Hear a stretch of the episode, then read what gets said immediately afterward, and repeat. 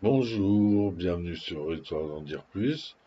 Aujourd'hui, on va parler d'un film pas connu, produit par George Lucas, Howard the Duck, connu en Europe sous le nom de Howard A New Breed of Hero, est un film de comédie de comics américain de 1986, réalisé par William Wick et mettant en scène Lea Thompson, Jeffrey Jones et Tim Robbins, basé sur le personnage de Marvel Comics du même nom, le film a été produit par Gloria Katz et écrit par et Katz, avec George Lucas comme producteur exécutif.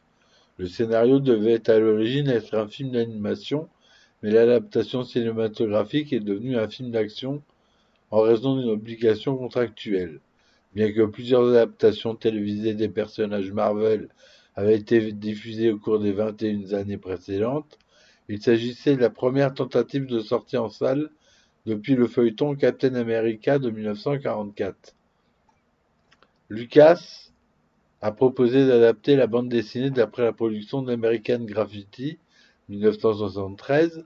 Après de multiples difficultés de production et de réactions mitigées aux sorties des projections test, Howard the Duck sort en salle le 1er août 1986. À sa sortie, le film a été un échec critique et, et commercial et a été critiqué pour son humour, ses performances, son ton incohérent et l'apparence du personnage titre, bien que les effets et la bande sonore aient majoritairement été loués. Dans les années qui ont suivi, il est donc considéré comme l'un des pires films de tous les temps, mais a également développé un, un culte. Il a été nommé pour 7 Razzie Awards, il en a remporté 4, et a rapporté environ 38 millions de dollars US, 15 millions de dollars sur le marché intérieur par rapport à son budget de 30 à 37 millions de dollars. Donc euh, c'était pas euh, un énorme euh, c'était pas un énorme succès au box-office, mais c'est quand même un bon film. Moi, je le trouve, euh, je trouve pas qu'il mérite d'être dans les Razzie Awards. Enfin bon. Donc l'histoire, c'est Howard, le canard, 27 ans, vit sur Duckworld, une planète similaire à la Terre, mais habitée par des canards anthropomorphes et orbitée par des lunes jumelles. Alors qu'il lit Playduck dans son salon, son fauteuil le propulse soudainement hors de son immeuble et dans l'espace. Howard rencontre finalement atterrit finalement sur Terre à Cleveland, dans l'Ohio. À son arrivée, Howard rencontre une femme attaquée par des voyous qu'il bat en utilisant un style unique d'arts martiaux. La femme se présente comme Beverly Switzer et décide d'emmener Howard dans son appartement et de le laisser passer la nuit. Le lendemain, Beverly emmène Howard chez Phil Bermont, scientifique qui, selon Beverly, peut aider Howard à retourner dans son monde après que Phil se soit révélé n'être qu'un assistant de laboratoire, Howard se résigne à vivre sur Terre et rejette l'aide de Beverly. Il postule pour un emploi de concierge dans un spa romantique local, mais finit par démissionner et retourne auprès de Beverly, qui joue dans un groupe appelé Cherry Bomb. Dans le club où Cherry Bomb se produit, Howard rencontre leur manager et le confronte lorsqu'il insulte un groupe. Une bagarre éclate dans laquelle Howard gagne. Howard rejoint Beverly dans les coulisses après la prestation du groupe et la raccompagne dans son appartement, où Beverly le persuade de devenir le nouveau manager du groupe. Les deux jeunes commencent à flirter, mais ils sont interrompus par Bloomberg et deux de ses collègues qui se révèlent, qui révèlent qu'un spectroscope, spectroscope pardon, laser qu'ils inventaient était dirigé vers la planète d'Howard qu'il a transporté sur Terre lorsqu'il a été activé. Selon leur théorie, Howard peut être envoyé dans son monde par une inversion de ce même processus. À leur arrivée au laboratoire, le spectroscope, le laser, fonctionne mal lors de son activation, ce qui laisse supposer que quelque chose d'autre a été transporté sur Terre. À ce moment-là, le docteur Walter Jennings est possédé par une forme de vie provenant d'une région lointaine de l'espace. Lorsqu'il visite un restaurant, La créature se présente comme un Dark Overlord of the Universe et démontre ses pouvoirs mentaux en développant en détruisant une table, les ustensiles et les condiments. La bagarre s'ensuit lorsqu'un groupe de caméras présents dans un restaurant commence à insulter Howard. Howard est capturé et presque tué par le chef du restaurant, mais le Seigneur des Ténèbres détruit le restaurant et s'échappe avec Beverly. Howard retrouve Phil qui est arrêté par sa présence au laboratoire sans autorisation de sécurité. Après s'être échappé, il découvre un avion ultra léger qu'ils utilisent pour rechercher le maître des ténèbres et Beverly. Au laboratoire, le Seigneur des ténèbres prévoit de transférer un, autre de ses semblables dans le corps de Beverly à l'aide de la machine dimensionnelle. Howard et Phil arrivent ensemble et semblent détruire le Dark Overlord à l'aide d'un désintégrateur à neutrons expérimental. Mais la créature a tout simplement été expulsée du corps de Jennings et les attaque sous sa véritable forme. Howard tire le désintégrateur à neutrons sur la bête hideuse, l'anéantissant.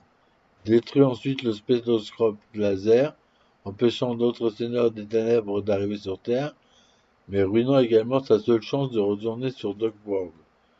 Howard devient alors manager de Beverly, engage Phil comme employé pour sa tournée se produire avec elle sur scène. George Lucas a quitté la présidence de Lucasfilm pour se consacrer à la production de films, dont Howard the Duck.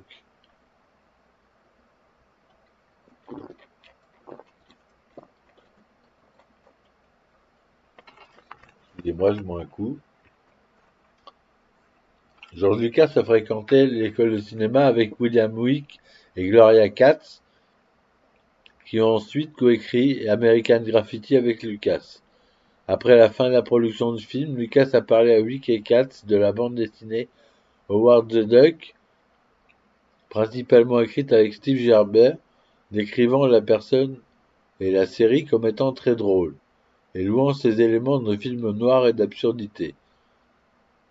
En 1984, Lucas a abandonné sa présidence de Lucasfilm pour se concentrer sur la production de films. Selon le documentaire Look Back à Howard the Duck, Vic, Katz et Lucas ont commencé à envisager sérieusement d'adapter Howard the Duck en film et ont rencontré Gerber pour discuter du projet.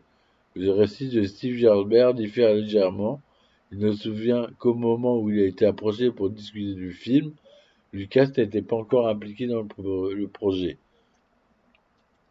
Le film avait été mis sous option par Universal Studios après un partenariat avec Marvel Comics Selon Marvin Antonovsky, Sidney Sheinberg a exercé une pression très forte pour Howard Duck, car le studio avait refusé des projets précédents dans lesquels Lucas était impliqué et qui avaient connu un grand succès.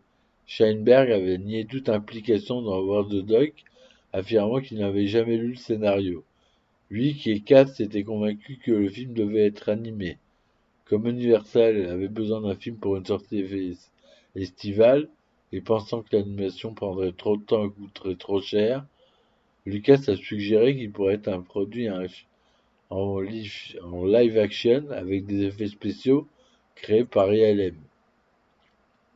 Alors petit aparté, les effets spéciaux, ils ont été créés par ILM donc, et euh, c'est toute l'animation du visage du personnage qui est animé par des marionnettistes qui actionnent des manettes qui permettent de bouger le visage en fonction des dialogues d'ici sur place qui a été redoublé ensuite. Donc le concepteur de la production dit Peter Jamison et le directeur de la photographie Richard Klein ont été engagés pour donner au film un aspect similaire à celui d'une bande dessinée en couleur tout au long du tournage, lui qui a filmé de multiples segments Établissement World conçu par Jamison, dans le plan d'ouverture en ligne d'horizon affiché, pourrait facilement être New York City si ce n'était deux lignes visibles dans le ciel à des angles similaires l'une par rapport à l'autre, comme les deux soleils de Twin dans le film original Star Wars. L'appartement de Howard est rempli d'accessoires détaillés, notamment des livres et des magazines, contenant des jeux de mots orientés vers les canards. Comme Lucas travaillait souvent avec des acteurs nains, il a pu engager un certain nombre de figurants pour travailler sur ses séquences. La séquence de l'ULM a été difficile à tourner, nécessitant une coordination intense, et les acteurs Tim Robbins et Ed Giles devant piloter l'avion. Le repéreur était perplexe quant au lieu de tournage de la séquence, pas avoir de crise qu'elle cherchait, un réparateur de téléphone travaillait dans son bureau.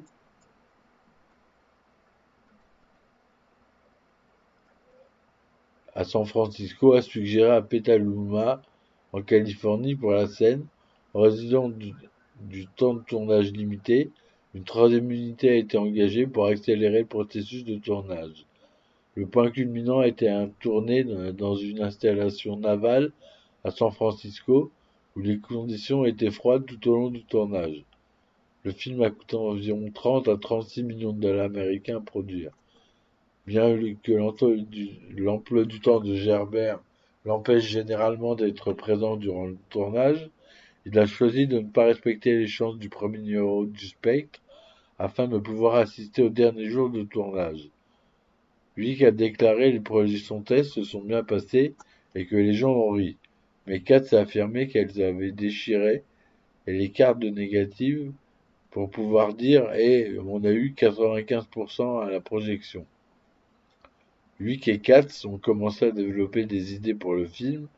Au début de la production, il a été décidé que la personnalité du personnage serait modifiée par rapport à celle de la bande dessinée, dans laquelle Howard était grossier et odieux. Afin de rendre le personnage plus sympathique, Gerbert a revu le scénario, a offert ses commentaires et ses suggestions. Depuis, Wick et Katz ont rencontré Gerbert pour discuter d'une séquence d'horreur avec laquelle ils avaient des difficultés. Au cours du processus d'écriture du scénario, l'accent était mis sur les effets spéciaux, plutôt que sur la satire et l'histoire. Dans l'ensemble, le ton du film est diamétralement opposé à celui de la bande dessinée, alors que Katz a déclaré c'est un film sur un canard de l'espace. Ce n'est pas censé être une expérience existentielle, nous sommes censés nous amuser avec ce concept, mais pour une raison quelconque, les critiques n'ont pas réussi à surmonter ce problème. Gerbert a déclaré que la bande dessinée était une blague existentielle, en déclarant Ce n'est pas une blague, c'est là, le ricanement cosmique, le gag le plus drôle de l'univers. Les moments sérieux de la vie et les moments les plus incroyablement stupides ne se distinguent souvent que par les points de vue momentanés. Quiconque ne croit pas en cela ne peut probablement pas apprécier la lecture de Howard the Duck. Cependant, le tournage terminé, Gerbert a déclaré qu'il estimait ainsi que le film était fidèle à la fois à l'esprit de la bande dessinée et au personnage de Howard et Beverly. Première proposition d'intrigue impliquait que le personnage soit transporté à Hawaï